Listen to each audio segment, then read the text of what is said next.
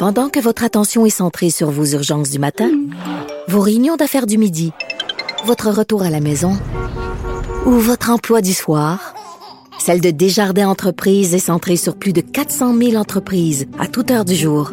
Grâce à notre connaissance des secteurs d'activité et à notre accompagnement spécialisé, nous aidons les entrepreneurs à relever chaque défi pour qu'ils puissent rester centrés sur ce qui compte, le développement de leur entreprise.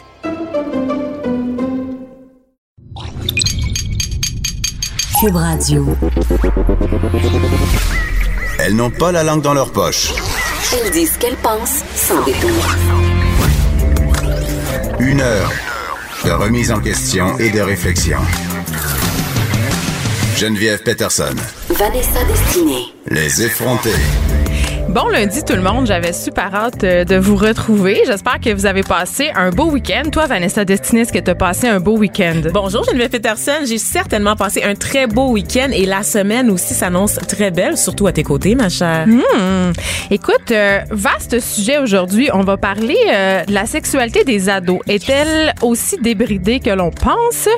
Mais tout d'abord, euh, deux affaires qui, qui m'ont fait un peu tomber en bas de ma chaise en fin de semaine et je pense que je suis pas seule à être tombée en bas de ma chaise. Toi aussi, Vanessa, euh, quand on en a parlé, ça t'avait particulièrement frappé.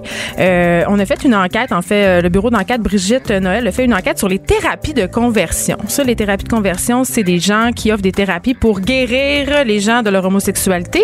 Et aussi, ben, il y a un cheval qui est mort dans le Vieux-Montréal, un- une calèche, un- il s'est carrément effondré.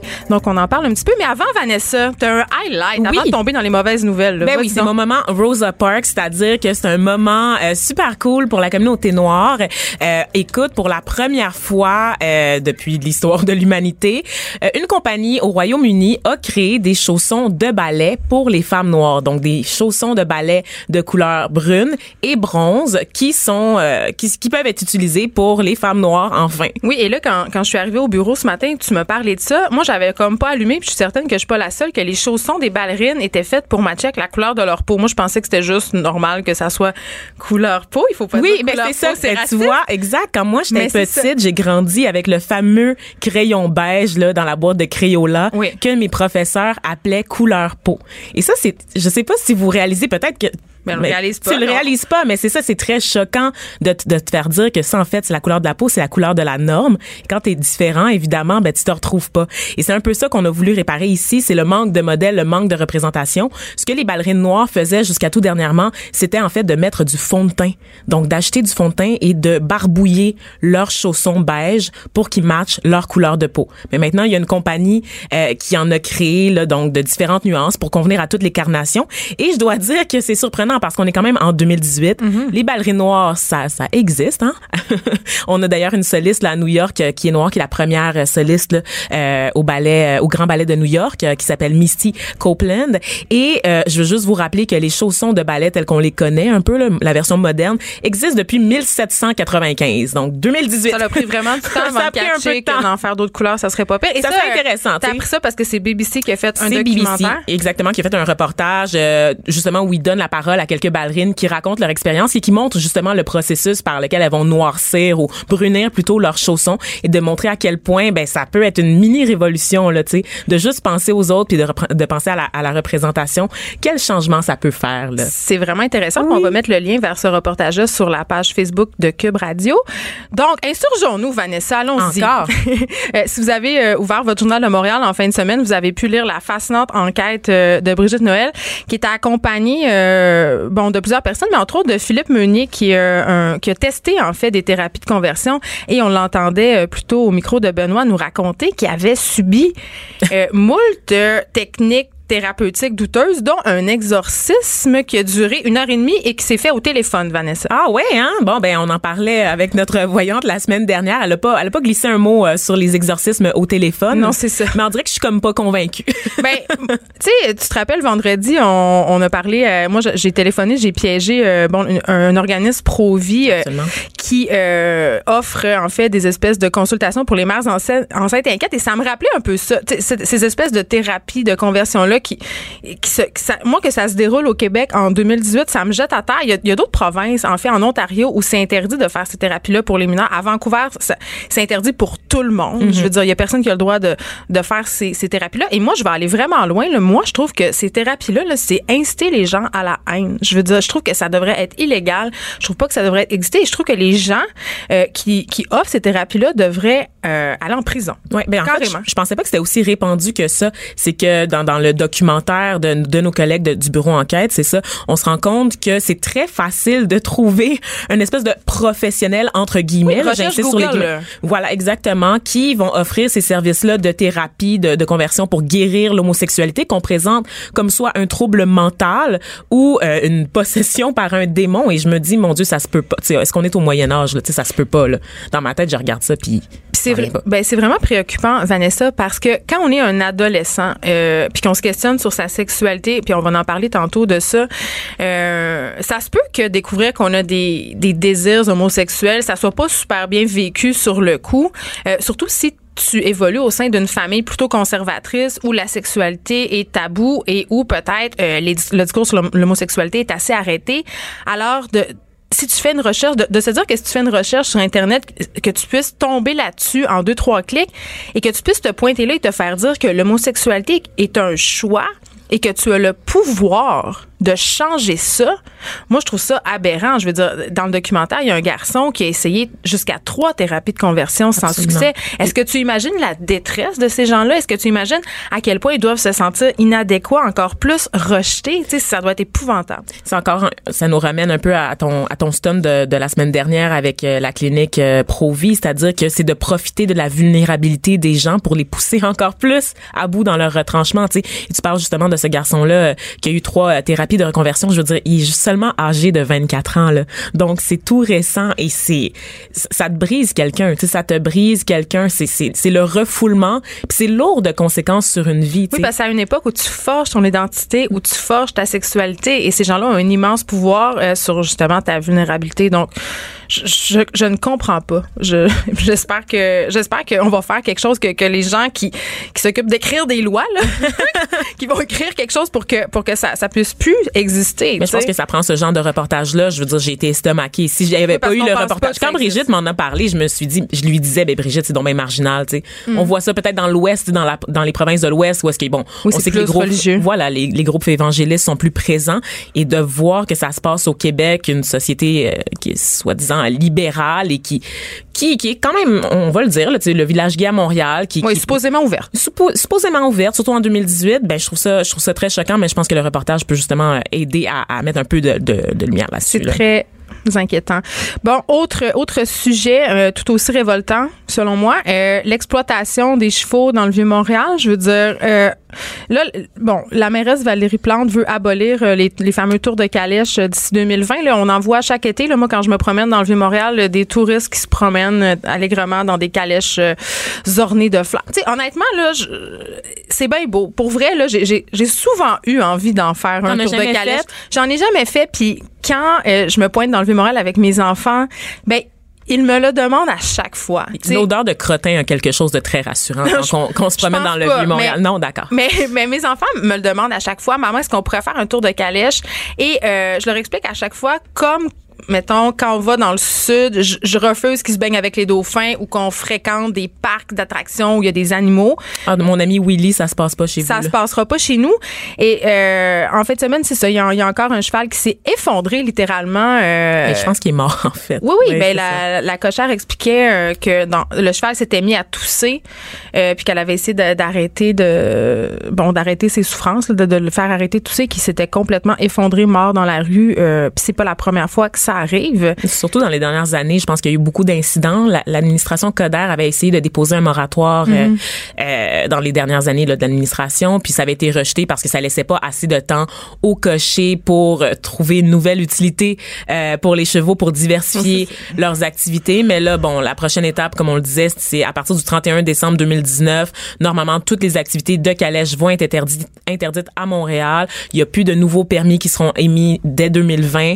Euh, et en fait, l'enjeu en ce moment, c'est pas mal de se demander ce qui va se passer avec les chevaux restants. Oui, Donc, ben, il faudrait pas que qu'ils la- s'en aillent se, se faire transformer voilà. en saucisse. Et euh, je suis... euh, pas mal ce qui risque d'arriver. Ouais, bon, euh, ben oui, c'est très malheureux. Puis euh, honnêtement, là, je pense que les calèches ont fait leur temps, puis que les touristes ainsi que nous-mêmes, on peut se trouver d'autres choses à faire. Hein? Bon, dossier clos.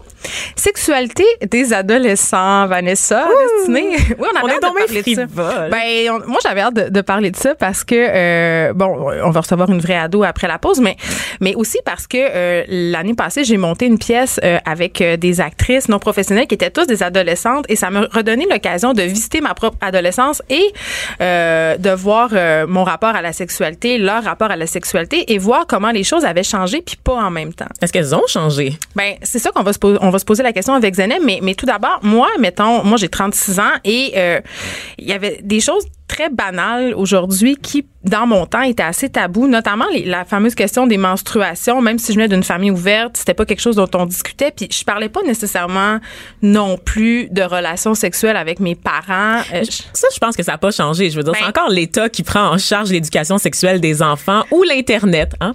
Il y a Ben, ça aussi. Oui, ça, c'est l'affaire qui a le plus changé. Puis on, aura l'occasion d'en reparler. Mais, mais moi, mes filles, en tout cas, j'essaie de mettre en place euh, une ambiance familiale dans laquelle elles, pourront se sentir à l'aise de venir me poser des questions. Bon, c'est clair que j'ai pas envie qu'elles me racontent en détail leur partie de jambes en l'air avec leur petit chum quand le temps sera venu.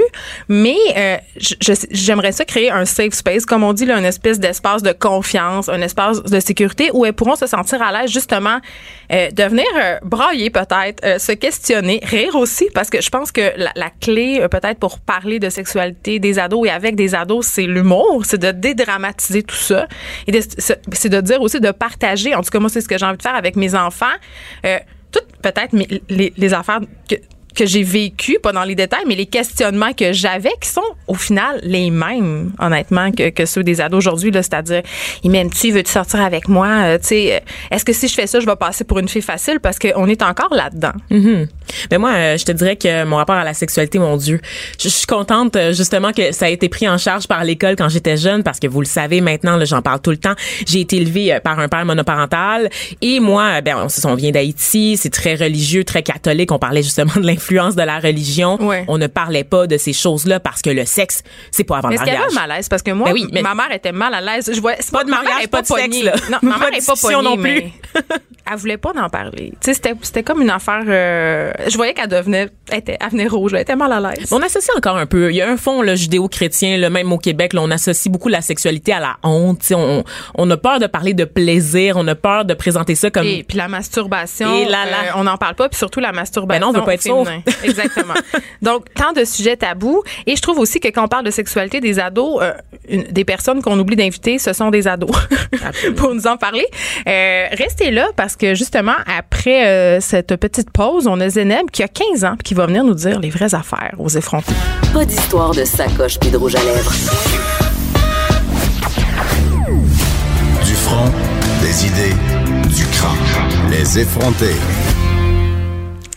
On parle de sexualité des ados aujourd'hui aux effrontés. Est-ce que nos ados sont aussi eff- euh, effrontés et dévergondés? Euh, qu'on pourrait le croire? Zéneb, tu es avec nous, 15 Bonjour. ans. Allô, merci euh, d'avoir accepté notre invitation. Je sais que c'est peut-être un peu stressante et très courageuse. Je voulais te faire réagir d'emblée. On a parlé euh, avant de s'arrêter euh, de- des thérapies de conversion parce que toi, puis t'as pas honte de le dire, là, tu te revendiques comme étant bisexuel. Qu'est-ce que ça te fait de savoir que ça existe des thérapies de conversion chez nous au Québec? Ben honnêtement, je pensais même pas que ça se faisait. Genre, je peux pas comprendre comment. Peut-être que c'est un choix personnel, mais c'est juste de dire que quelqu'un qui est naturellement attiré par le même sexe se dit que c'est pas correct. Puis qu'est-ce que ben de qu'est-ce que j'ai vu là, c'est que dans plusieurs euh, provinces euh, c'est illégal pour euh, les mineurs. Donc ça je trouve que c'est comme déjà un bon avancement mais ça devrait juste je comprends pas. J'ai vraiment de la misère à comprendre. Puis toi, puis toi, Zénep, tu vis seule avec ta maman. Puis est-ce que quand t'as annoncé à ta maman que t'avais euh, de l'attirance pour les filles autant que pour les garçons, comment elle a réagi? Est-ce que c'était stressant pour toi? Ça ça a été un peu mal pris. OK. Mais euh, chez nous, euh, vu que j'habite seule avec ma mère, j'ai vraiment un grand sens de liberté. là. J'ai vraiment une grande liberté. Fait qu'après des grandes discussions, euh, elle a essayé de mieux comprendre. Ouais. Fait qu'elle a semi-bien réagi, c'est ça que tu Ouais, dirais. c'est ça. Puis au, au début. Puis aujourd'hui, est-ce qu'elle est à l'aise avec ça ou elle C'est un essaie peu un de sujet tabou. C'est Ah un peu un sujet tabou encore. OK. Ouais. OK. Écoute, si on a eu envie de faire l'émission aujourd'hui, c'est parce qu'il y avait un, un- un texte dans le Journal de Montréal qui disait que finalement, les jeunes étaient pas mal moins dévergondés que l'on pensait et même qu'ils étaient peut-être plus pognés qu'avant. Ouais. Toi, Ben, j'ai vraiment. euh, dans le fond, je crois vraiment qu'il y a des gens que, oui, en effet, euh, notre corps, on n'est pas encore à l'aise, on le connaît pas vraiment. Puis de le montrer à quelqu'un qui est aussi dans la jeunesse, ça peut être vraiment, vraiment intimidant. Mais en même temps, il y a d'autres personnes qui sont juste heureux d'être dans la jeunesse, qui deviennent super à l'aise avec leur corps ou qui ont jamais eu euh, cette idée que leur corps pourrait être pas correct. Je connais plein de gens qui sont comme ça puis qui sont juste qui font juste découvrir leur sexualité, qui ont souvent du sexe genre régulièrement, comme il y en a que sont encore gênés puis plus prudes un peu, puis qu'ils vont vraiment préférer attendre puis euh, prendre ça plus calme avec euh, leur partenaire. puis Ouais. toi, Zeynep, c'est quoi ton rapport avec ton corps? Est-ce que tu l'évaluerais de façon positive, négative? Ça dépend des jours? ça m'a vraiment pris du temps avant de m'accepter dans mon corps puis de dire ok ça euh, c'est pas ça que tu vois partout mais genre oui des cicatrices ça peut être beau euh, ah j'ai du poil là ok c'est vraiment correct puis genre j'ai vraiment grandi surtout dans la dernière année où est-ce que je me suis découvert sexuellement puis je pense que c'est les partenaires que j'ai eus qui m'ont vraiment aidé à accepter comment j'étais Hmm. comment je me voyais Et là, ouais. tu dis les partenaires, donc il y en a eu quand même plusieurs euh, au cours de Ben, ces dernières. pas tant mais c'est comme écoute vivons Oh, Mais je suis assez d'accord avec toi. tant de sagesse. Et là, et là, quand nous, les, les vieilles personnes là, qui avons plein de préjugés, d'idées préconçues sur l'adolescence, parle pour toi. ben, 28 par rapport à par rapport à Zeynep, t'es une vieille personne. Je suis Oh désolée. my God. on, on entend souvent parler, euh, je sais que ça t'énerve un peu, là, de l'hypersexualisation des jeunes filles. Ok, le fait que, oh my God, les jeunes filles s'habillent donc bien sexy et c'est de la faute des médias, c'est de la faute d'Instagram et tout. Est-ce que est-ce que t'as l'impression que que que- qu'elle existe cette hypersexualisation là? Je pense vraiment que les médias, ils, ils prennent beaucoup. C'est trop. Je pense qu'ils comprennent pas. On exagère. ils y exagèrent vraiment. Tu sais, avant aussi, les filles aimaient bien porter des jupes courtes, puis des shorts courtes, puis le crop top, ça existait, puis genre, il y avait des petits rings dans le nombril, puis genre, je trouve vraiment pas que c'est de l'hyper. Oui, tu sais, les adolescentes, ils ont une certaine drive, puis ils aiment ça montrer leur corps puis genre ils sont fiers puis quand ils portent moi je trouve que c'est vraiment plus beau puis je trouve que ça fait un peu partie du slut shaming si c'est ça un peu. Ouais, le slut Genre- shaming, c'est intimider quelqu'un parce qu'elle s'habille sexy. Ou Oui, c'est ça. En fonction de sa vie sexuelle, de ses activités sexuelles. Ouais, mais l'hypersexualisation des jeunes filles, mettons une fille de 14 ans qui va porter une petite shirt avec genre une camisole, est-ce que ça c'est de genre je comprends pas vraiment l'idée, puis je pense pas je pense pas que ça c'est tant euh, comme ils le décrivent dans les médias. Est-ce que tu trouves, toi, que, que justement, cette prise de pouvoir-là par rapport à, à ton corps, c'est c'est un geste féministe? Parce que tu te revendiques aussi comme une féministe? Euh, oui et non, je pense que tu sais, c'est sûr que dans une manière, si jamais euh, genre on- tu veux plaire, des fois tu veux plaire, des fois tu dis oh mon dieu, mais si tu trouves que tu plais à quelqu'un, c'est parce que tu te plais à toi-même. Tu trouves que c'est vraiment beau qu'est-ce que tu portes puis que quelqu'un d'autre va réussir à l'apprécier aussi.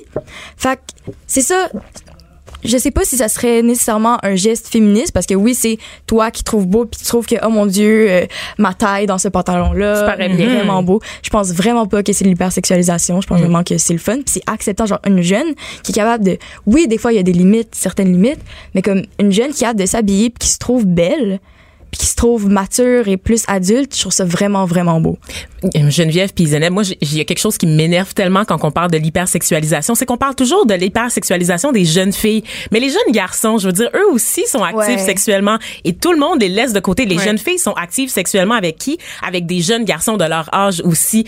Et tout ce discours-là sur le slut shaming, c'est comme dans mon temps. La fille qui couche, c'est toujours vu comme une, une espèce de, une salope, une pute. Mais le garçon, c'est un héros. Non, en fait, ben, je suis vraiment d'accord. Ça a vraiment été ça pendant un bout, mais moi, admettons, dans mon école secondaire, les garçons qui découchent, puis tout ça, bah, c'est vraiment pas qu'on ait encore cette idée. Mais je pense que ça l'a vraiment changé. Ah ouais, hein? Je pense que ça l'a changé un peu, puis je sais pas, j'ai- j'aime pas ça me faire une opinion vraiment euh, juger des gens genre oh my god euh, ça c'est un fuckboy ou des affaires de même mais je pense que maintenant les gens le remarquent plus puis c'est vraiment ouais c'est ça Mais est-ce que les filles qui couchent sont, est-ce qu'on a, est-ce qu'elles se font niaiser, est-ce qu'elles se font insulter, est-ce qu'elles se Zéro, font zéro, zéro. Hey, euh, bravo.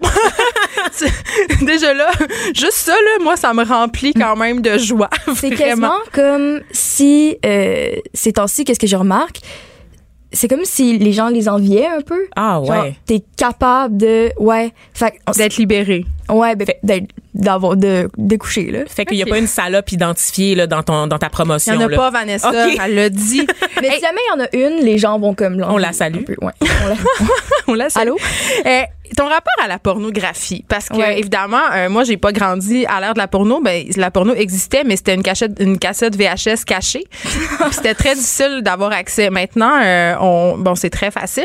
Euh, Est-ce que toi t'en consommes? Est-ce que tes amis en consomment? Est-ce que tu crois que ça a un effet euh, sur ta sexualité? OK. Ben, moi, la pornographie, euh, j'aime vraiment plus les choses amateurs.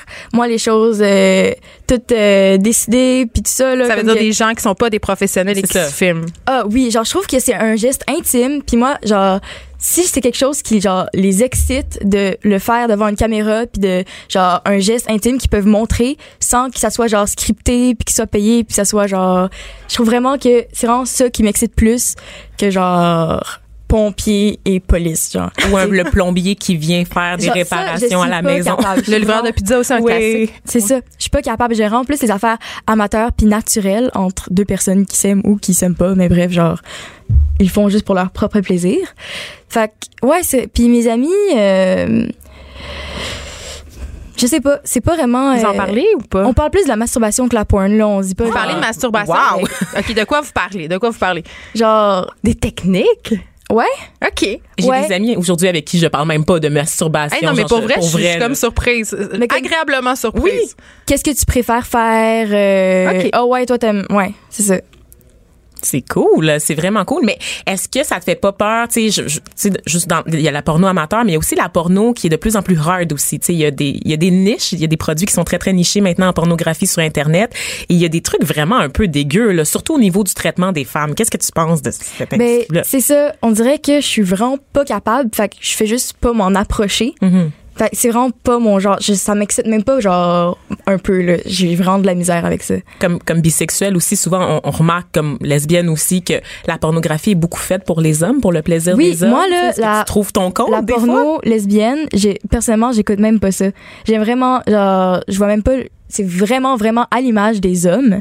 Puis c'est vraiment quelque chose qui vient me chercher, genre, c'est vraiment rare que je vais trouver, euh, un porno, genre, lesbienne, que, genre, je vais être comme, oh, wow, genre, je peux relate à cette chose. Non, c'est toujours à l'image des hommes d'une femme qui va, genre, toucher la cuisse puis qui va, non, c'est horrible. J'aime vraiment, je suis pas capable, je suis pas capable. La question qui tue, Zeneb. Ouais. One night ou pas one night? Pas one night. Pas one night? Non. OK, fait que cette idée répandue là, que c'est la culture du one night et que là, t'as des, des espèces de, d'amis juste pour coucher, c'est, c'est pas vrai. Mais, OK. C'est découragé. vraiment un entre-deux, là, comme Un entre-deux. Ouais. Explique-toi. j'aimerais. Quand j'ai une relation sexuelle avec quelqu'un, j'aime vraiment euh, connaître la personne. J'ai vraiment l'impression que tu peux te donner plus de plaisir quand tu connais le corps de la personne, tu sais qu'est-ce qu'elle aime. Euh, puis j'ai vraiment plus de facilité à me libérer sexuellement puis genre à me laisser aller quand je suis à l'aise avec quelqu'un. Tu sais, si c'est quelqu'un que je viens de rencontrer puis j'ai juste vouloir euh, je vais juste vouloir genre avoir du plaisir euh, ça sera pas le même plaisir qu'avec quelqu'un avec qui genre j'ai je connais puis que j'ai parlé puis que je sais que mentalement on a une connexion.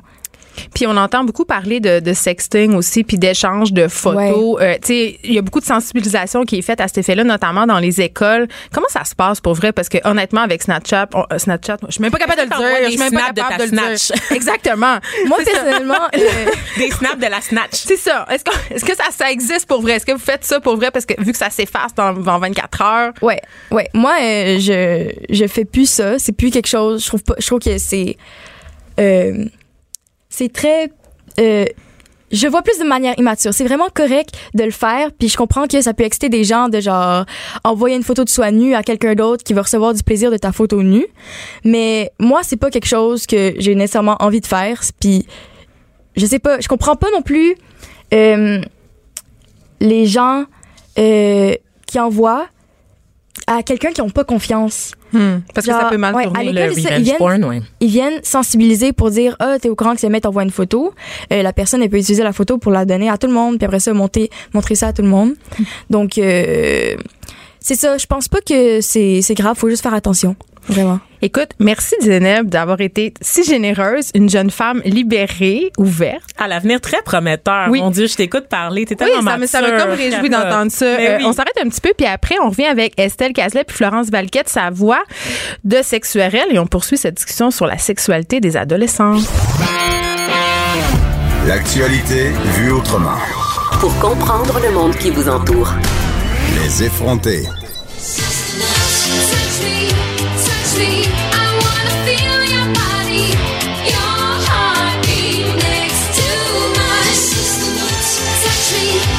Zeneb est dégoûtée. Ah, mais est restée avec nous, mais ça dirait, toi, Zeneb, cette femme totalement dévergondée s'appelle Samantha Fox. Et là, anecdote, OK? Quand j'étais petite, au chalet de mes parents, il y avait quelqu'un qui avait installé un cadre de Samantha Fox parce que dans ce temps-là, il y avait des posters puis c'était bien la mode.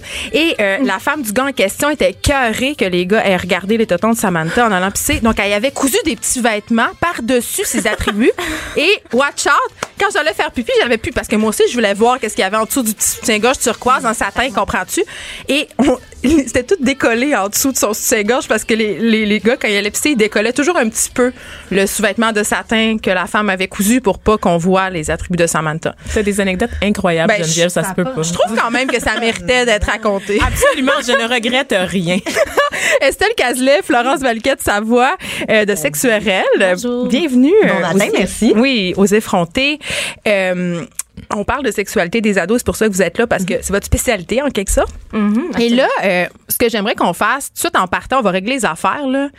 Dressez-nous donc un portrait de la sexualité de nos jeunes. Eh boy, boy, boy. C'est dur à faire. hein. Non, mais c'est dur à faire. Tu sais, tout dernièrement, en 2016, il y a eu l'étude Pixel de l'INSPQ euh, qui était, dans le fond, justement, de, de, de, de- d'essayer de comprendre autant de façon, euh, tu sais, comment les jeunes avaient de la sexualité, est-ce qu'ils allaient se faire dépister, etc. On a vraiment été dans le relationnel autant que dans euh, ce qui est biologique, physionomique. Euh, puis euh, on a essayé, c'est ça, là, on est parti à la conquête euh, du Québec, là, dans neuf régions administratives quand même, euh, plus de 3000 jeunes.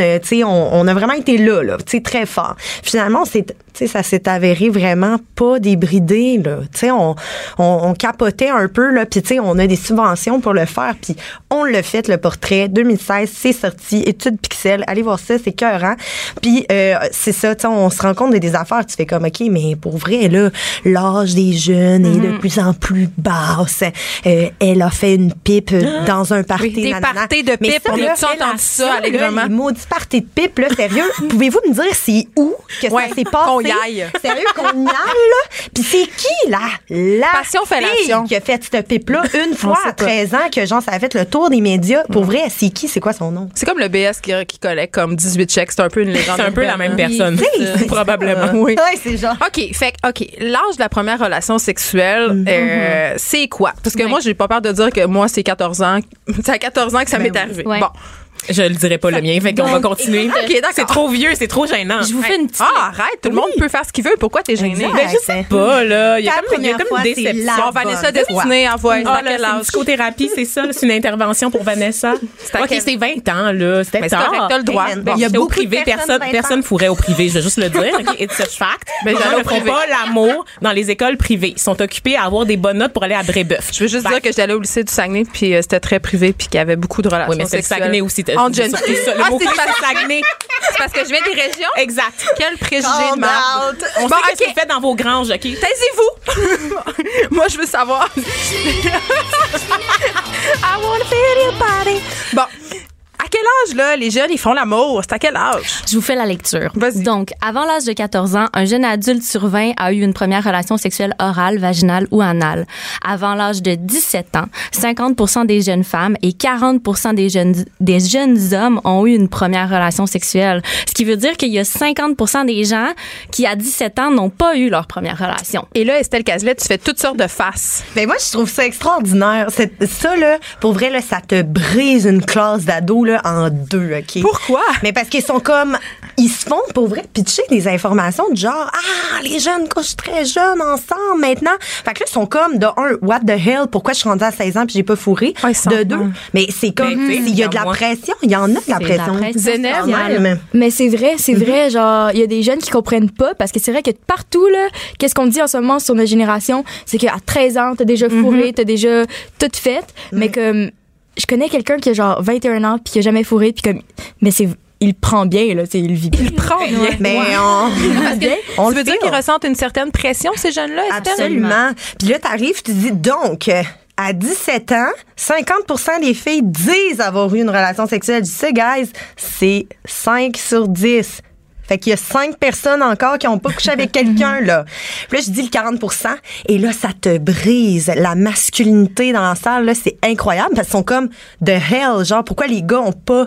Parce que ça aussi, c'est un autre mythe. Les gars ont eu plus de rapports sexuels plus jeunes. C'est faux, selon cette étude-là, du moins. Mhm. Mais c'est c'est vrai qu'il y a une pression parce que je veux dire, même moi, j'ai 20 ans puis j'osais pas le dire au micro Ouais. tout à l'heure. Et j'étais la première de mon groupe d'amis, ben, une des premières là, à avoir euh, à avoir baisé en fait. Les gens perdent leur virginité. Ça, ça dépend du milieu. Je pense que tu es influencé par ton milieu, par ton groupe d'amis. Il y a tellement de facteurs à prendre en considération, mais de juste arriver dans une classe puis de pointer les gens en disant, toi t'as fait l'amour, toi t'as pas fait l'amour, c'est tellement plus complexe que ça. là. Oui. Ab- Absolument. Et là, posons-nous la vraie question, là, celle qui nous gosse. là. C'est quoi avoir une sexualité dévergondée? Quel titre bizarre. écoute, moi, je trouve que euh, c'est tellement une question à laquelle c'est difficile de répondre, surtout dans le contexte social dans lequel on est. Pourquoi, Florence? Euh, ben parce que on en parlait tantôt avec Estelle, mais euh, c'est quoi déjà le mot que tu as utilisé? Puritain. Oui, c'est ça. On est dans une On est société dans qui est une très grosse société puritaine, puritaine. qui est très euh, oh mon dieu, on a dit le mot menstruation, arc. On arrête de a parler. dit le mot masturbation, arc. On peut pas parler de ça. Donc comment est-ce qu'on peut dire que la sexualité des jeunes est débridée quand on peut même pas parler des choses de base? Puis après ça, ben d'aller voir dans les comportements des jeunes, mais ce qu'on a comme réponse avec l'étude Pixel, c'est que non, c'est pas débridé. Puis encore là, qu'est-ce que ça veut dire débridé? Parce que tu peux bien avoir des relations avec des personnes différentes à tous les soirs. Est-ce que ça veut dire pour autant que tu es débridé si tu es dans un bien-être personnel quand tu vis ta sexualité à tous les soirs avec quelqu'un différent Ouais. Puis de façon sexiste aussi, parce que est-ce que la sexualité des hommes est débridée? Tu sais, par exemple, j'ai fait la préface de Pénis de table, qui est une BD qui est sortie au Québec il y a pas longtemps. Pénis de table, Pénis de table, le c'est awesome. Genre, achète-toi ça, sérieux, ça vaut 1000 dollars. Puis c'est une table ronde de gars qui parlent entre eux de leur sexualité, mais de façon vraiment saine. Puis il y a un des personnages qui est aussi une vraie personne, c'est leur propre nom et leur vraie expérience, qui dit avoir couché avec 400, il sait pas, entre 400 et 600 personnes dans sa vie, genre. Est-ce qu'il y a une sexualité débridée? Non, c'est un héros. C'est ça. Mais c'est ça l'affaire. héros? Puis tu sais, comme en même temps, je le sais que ça, tu sais, pour des gens, ah, ah, 400 personnes. Mais l'affaire, c'est que c'est, ça dépend, c'est quoi débridé? Tu sais, moi, des fois, j'ai plus tendance à dire, les trois relations sexuelles que tu as eues sans respecter une personne sont pires Mm-hmm. que ta sexualité full respectueuse de peut-être 600 personnes, tu sais. Est-ce que tu respectes les gens ou tu les respectes pas? Moi, je pense qu'on devrait même plus se pencher là-dessus, limite. là. Parlant de respect, Zeneb, on a beaucoup discuté depuis un an, justement, avec le mouvement MeToo, de, de consentement. Est-ce que c'est quelque chose qui est au cœur euh, de vos discussions, de tes préoccupations? Euh, j'ai vraiment de la misère avec ça parce que j'habite vraiment dans un milieu euh, de bourges et de riches. Puis c'est quelque chose qui est pas tant intégré. Honnêtement, là, j'ai entendu, des fois j'entends des histoires, là, puis je suis comme ça n'a pas de bon sens. Exemple? Genre, un gars qui rentre chez une fille puis qui fait ses affaires parce que genre c'est sa meilleure amie puis qu'à un moment donné il est drunk elle lui a dit qu'elle aimerait bien faire des choses puis il rentre puis lui c'est genre il fait ses choses puis il la force il la force puis genre ce gars là il est comme respecté à l'école pour avoir fait ses choses puis c'est genre si jamais tu veux en parler t'es genre ah la artsy girl qui a par rapport puis qui est comme hippie puis qui est grano puis genre c'est vraiment c'est difficile dans mon milieu où est-ce que j'habite de vouloir genre dire aux gens que le consentement c'est quelque chose qui existe puis que c'est quelque chose qu'on devrait faire parce que c'est pas nécessairement compris non plus. Ouais. C'est vraiment simple quand même comme notion. C'est genre la personne il faut qu'elle veuille, il faut qu'elle dise oui, puis si jamais elle dit non, arrête ou genre hey là ça me tente pas, je suis désolée, OK. tu la lâches. Exact. Florence, Tu le lâches aussi s'il veut pas là. Ouais. Florence le voyait réagir fortement. Je te dirais que de l'expérience que j'ai eue avec les jeunes quand on parlait de consentement, c'est que ils vont comprendre le concept, la théorie quand quand quand t'es là, tu leur en parles, tu dis hey, tu sais quand la personne veut pas, t'arrêtes ou quand tu veux faire quelque chose, tu le demandes avant. Mais c'est de le mettre en application. C'est l'application du consentement qui là sont comme mais oui, mais madame, comment je demande le consentement, je vais perdre la face complètement. Tu. Ouais. Puis dans mon statut social de jeune de 14 ans qui a de l'air du gars le plus cool de l'école, mais comment je vais demander le consentement à une fille sans avoir l'air du gars qui, qui, qui est pissou ou qui, tu qui, a, qui a pas une masculinité forte. Là? Oui, puis il y a le contexte aussi dans lequel les activités sexuelles ont lieu. Je lisais dans l'étude Pixel justement que euh, le cannabis est la drogue la plus consommée par les jeunes adultes avant ou après les relations sexuelles. Donc souvent autour d'une relation sexuelle, il y a de la consommation soit d'alcool, soit de drogue et ça euh, ça m'a quand même surprise que, que ça soit comme lié cannabis et sexe, puis ça peut aussi influencer le consentement, je crois. Mais il y a déjà beaucoup de zones grises, donc quand tu rajoutes en plus des stupéfiants ou de l'alcool, ben là, ça fait- Mais on peut pas parler d'un consentement éclairé à ce moment-là. C'est dead. La part- moi, en tout cas, quand je lis des. Parce que, je lis- tu sais, les pixels, on la connaît assez fort, tu sais, assez bien, mais tu sais, moi, je trouve que ça va de pair, là, dans une société aussi performante, puis liée à la performance, là, euh, et anxieuse. En fait, on est tellement de plus en plus anxieux, stressé face à notre sexualité ou dans plein d'autres aspects et domaines de nos vies que je- ça m'étonne même pas que tu veux buzzer un petit peu juste pour comme chiller, relaxer, que ton rythme cardiaque se, se, se, se- euh, tu sais, ralentisse. Puis moi, c'est ce que j'ai le plus souvent là, comme commentaire des 16-21 ans. C'est comme, je leur dis, t'as pas le droit de fumer un buzz. Ils sont comme, ah! Puis là, je suis comme, OK, guys, pour vrai, sais, faudrait peut-être un peu essayer de trouver la source du pourquoi. T'as besoin tu de ça. Oui, c'est ça. Puis c'est souvent lié au stress. Moi, j'avais pris pour acquis que c'était tout simplement parce que c'était des, des contextes de party, c'est-à-dire que les jeunes vont avoir leurs premières expériences sexuelles aussi. dans des parties, dans des événements, puis c'est là qu'il y a la consommation. Mais là, tu es en train de me dire, dans le fond, Non, que... c'est régulièrement. Là, c'est Ah, comme ouais. avant de coucher avec la fille ou le gars, ou tu sais, comme avant qu'on se voit, ou tu sais, on se fume un petit joint, genre, puis. A l'air d'accord. Ouais, ben Ah, je sais ouais. pas. Ben oui, mais on dirait que genre moi dans mes premières fois, j'aimais bien en effet genre prendre quelque chose puis on dirait tout- t'oublies genre t'oublies que euh, t'as un bouton sur la hanche. Exact. Puis là ça te donne ça, ça te donne la chance de comme plus apprécier le geste parce que t'oublies un peu, mais tu finis toujours un peu par le regretter parce que c'est comme un moment précieux que t'étais un peu dans les vapes puis t'aurais aimé ça être Ouais. plus présente. On s'arrête un petit moment puis on poursuit cette discussion sur la sexualité euh, des ados. Vous écoutez Les effrontés à Cube Radio. Geneviève Peterson. Vanessa Destinée. Elle manie aussi bien le stylo que le micro. De 9 à 10. Les effrontés. De retour aux effrontés, on est toujours avec Zeneb, 15 ans, Estelle Cazelet, Florence Valquette Savoie de Sexe URL. Aujourd'hui, on parle de sexualité des ados et euh, bon, on a abordé la question d'une étude, l'étude Pixel en fait qui fait un, une espèce de portrait de la situation. Ils ont fait un- un- une étude auprès de 3000 ados et moi, il y a une affaire qui, qui me j'étais contente quand j'ai lu ça, euh, notamment euh, au niveau du bien-être sexuel. Ok, on dit que euh, il y a 7 ados sur 10 qui sont euh, qui rapportent avoir ressenti du plaisir et peu de regrets lors de leur dernière relation sexuelle. C'est dire qu'ils évaluent globalement leur bien-être sexuel de façon assez positive. Donc je trouvais ça super bien qu'on en parle, mais euh, la rabat-joie en moi avait un bémol. je me suis dit euh, si on m'avait demandé à cet âge-là si j'étais satisfaite sexuellement et si j'étais contente de ma vie sexuelle, je crois que spontanément, j'aurais répondu oui parce que j'avais l'impression que tout se passait bien. Euh, maintenant, avec le recul, j'ai l'impression que c'était pas tout à fait ça, c'est-à-dire, tu sais, notamment au niveau des orgasmes et tout, et, et de faire les choses qu'on a vraiment envie de faire pour les bonnes raisons. Tu sais, c'est personnel à chacun, mais je me demande si, si c'est pas un peu biaisé par la perception qu'on peut en avoir, Estelle. Mais moi, je pense que oui, là, tu sais, ça, c'est, c'est tout le temps les, les, les limites des études, hein, tu sais, c'est la perception de la personne est prise en considération, puis ça s'arrête un peu là, tu sais. Tout ce qu'on peut faire, c'est d'essayer d'analyser les résultats, puis c'est, c'est un peu ce qu'on fait aujourd'hui, tu sais.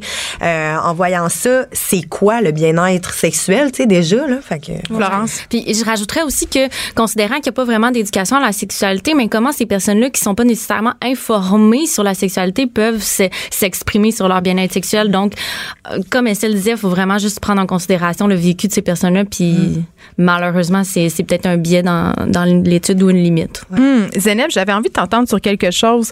Euh, Dans cette même étude, on disait que 8,3 personnes sur 10 n'hésitent pas à exprimer leurs besoins sexuels à leur partenaire, c'est-à-dire qu'ils sont à l'aise de dire euh, qu'est-ce qu'elles aiment ou qu'est-ce qu'ils aiment à la personne Ouais. avec qui ils ont des relations sexuelles. Toi, est-ce que c'est quelque chose avec lequel tu es à l'aise? Est-ce que tu sens que tes amis autour de toi, ils sont pas gênés de demander ce qu'elles veulent ou de dire ce qu'elles veulent? Euh, ben, j'ai vraiment, vraiment des groupes d'amis différents. J'ai un groupe d'amis qui sont plus euh, réservés, puis que les seules relations sexuelles, c'est avec eux-mêmes qui ont eu. C'est vraiment correct, puis leur bien-être sexuel est vraiment... Ils sont bien, là. Tu veux dire la masturbation, c'est ça? Veux ouais. dire? Ok, d'accord. Ouais. Ouais. Puis j'en ai d'autres, ben, quand j'ai un partenaire ou une partenaire, genre, sont vraiment à l'aise parce que c'est pas, c'est pas dit que, genre, c'est mauvais de dire que t'as le goût d'avoir une relation sexuelle ou que c'est ça que t'aimes faire.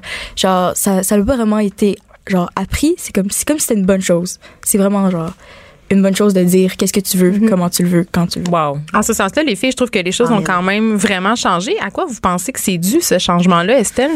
Hey, c'est une bonne question. Mais tu sais, on parlait de puritanisme tantôt. Fait que, tu sais, les Ça peut être la porno, Mais c'est ça, je sais pas. Est-ce que c'est positif, la, la porno, des fois, ben, moi, en tout cas, moi, je suis, je suis pas, je suis zéro anti-porno, là. Si vous voulez nous réinviter pour que je parle de porno queer et féministe, je suis vraiment euh, très emballée. on en prendra On en prend bonne note. Mais euh, non, mais ce que j'entends, c'est qu'en fait, il y a quelque, à quelque part, cette libération-là, c'est peut-être traduite dans la communication, tu sais.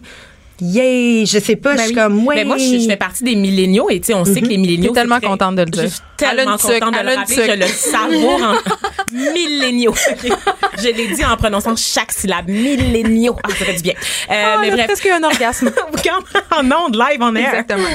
Euh, la, faire autrement, c'est quoi? C'est autrement dit. Autrement dit, Vanessa a presque eu un orgasme en ondes. Voilà, c'est ça. Euh, mais ben moi je trouve que c'est ça. Je constate en fait que dans la génération la tranche des milléniaux est assez large là, c'est-à-dire Mm-hmm. que bon, c'est souvent euh, les gens entre 18 et 35 ans à peu près font 36, partie excuse-moi. Mm, en tout cas, euh, font partie des milléniaux et les comportements sexuels varient vraiment énormément de de gén- d'une géné- d'une sous-génération à l'autre. Et ce que je constate, c'est que justement, la, la génération de mes demi-frères qui, qui ont 18 et, et 20 ans sont tellement plus à l'aise. Ça, on dirait que le changement s'est opéré très, très rapidement entre moi qui a 28 et mon frère le plus âgé, mon plus jeune frère qui est le plus âgé, qui a 20 ans. Il y a vraiment tout un rapport différent à la sexualité. Je trouve que les gars sont plus respectueux. Tu sais, la génération d'hommes roses un peu, je trouve que les, les gars sont pas cette expression. T'aimes pas Rose. cette expression-là? Je trouve ça péjoratif, mais bon. en tout cas, mais on en reparlera dans une autre émission. Mais, mais je trouve que les, les gens sont, sont plus ouverts, sont plus respectueux aussi. Puis il y a tout ça, c'est lié aussi euh, au body posi- positivity euh, movement, c'est toute l'acceptation de soi puis de redéfinir ce qui est normal. Donc je, je trouve ça merveilleux en fait. Les filles, est-ce que c'est ce que vous observez sur le terrain dans les écoles où vous œuvrez? C'est complexe de répondre à cette complexe. question. On va je- essayer de- Je pense que Florence. en même temps là, on parle de tout ce qui est plaisir sexuel puis de de- d'affirmer qu'est-ce qui te donne du plaisir sexuellement. Fait que est-ce que nécessairement les adolescents vont venir nous raconter qu'est-ce qui leur donne du plaisir sexuellement dans un contexte scolaire? Non. Euh, mais en même temps, moi je trouve ça super beau de voir que dans le fond c'est dans les relations intimes qu'il y a eu un changement. Euh, puis de où ce changement-là vient, mais là ça nous prendrait une autre étude euh, Pixel ou une autre étude euh, tu sais sur ce sujet-là. Mais euh, tant mieux si, si les jeunes sont plus à l'aise de s'affirmer dans ce qui leur fait plaisir dans leur relation. là. Hey, moi, là, j'applaudis. Non, moment.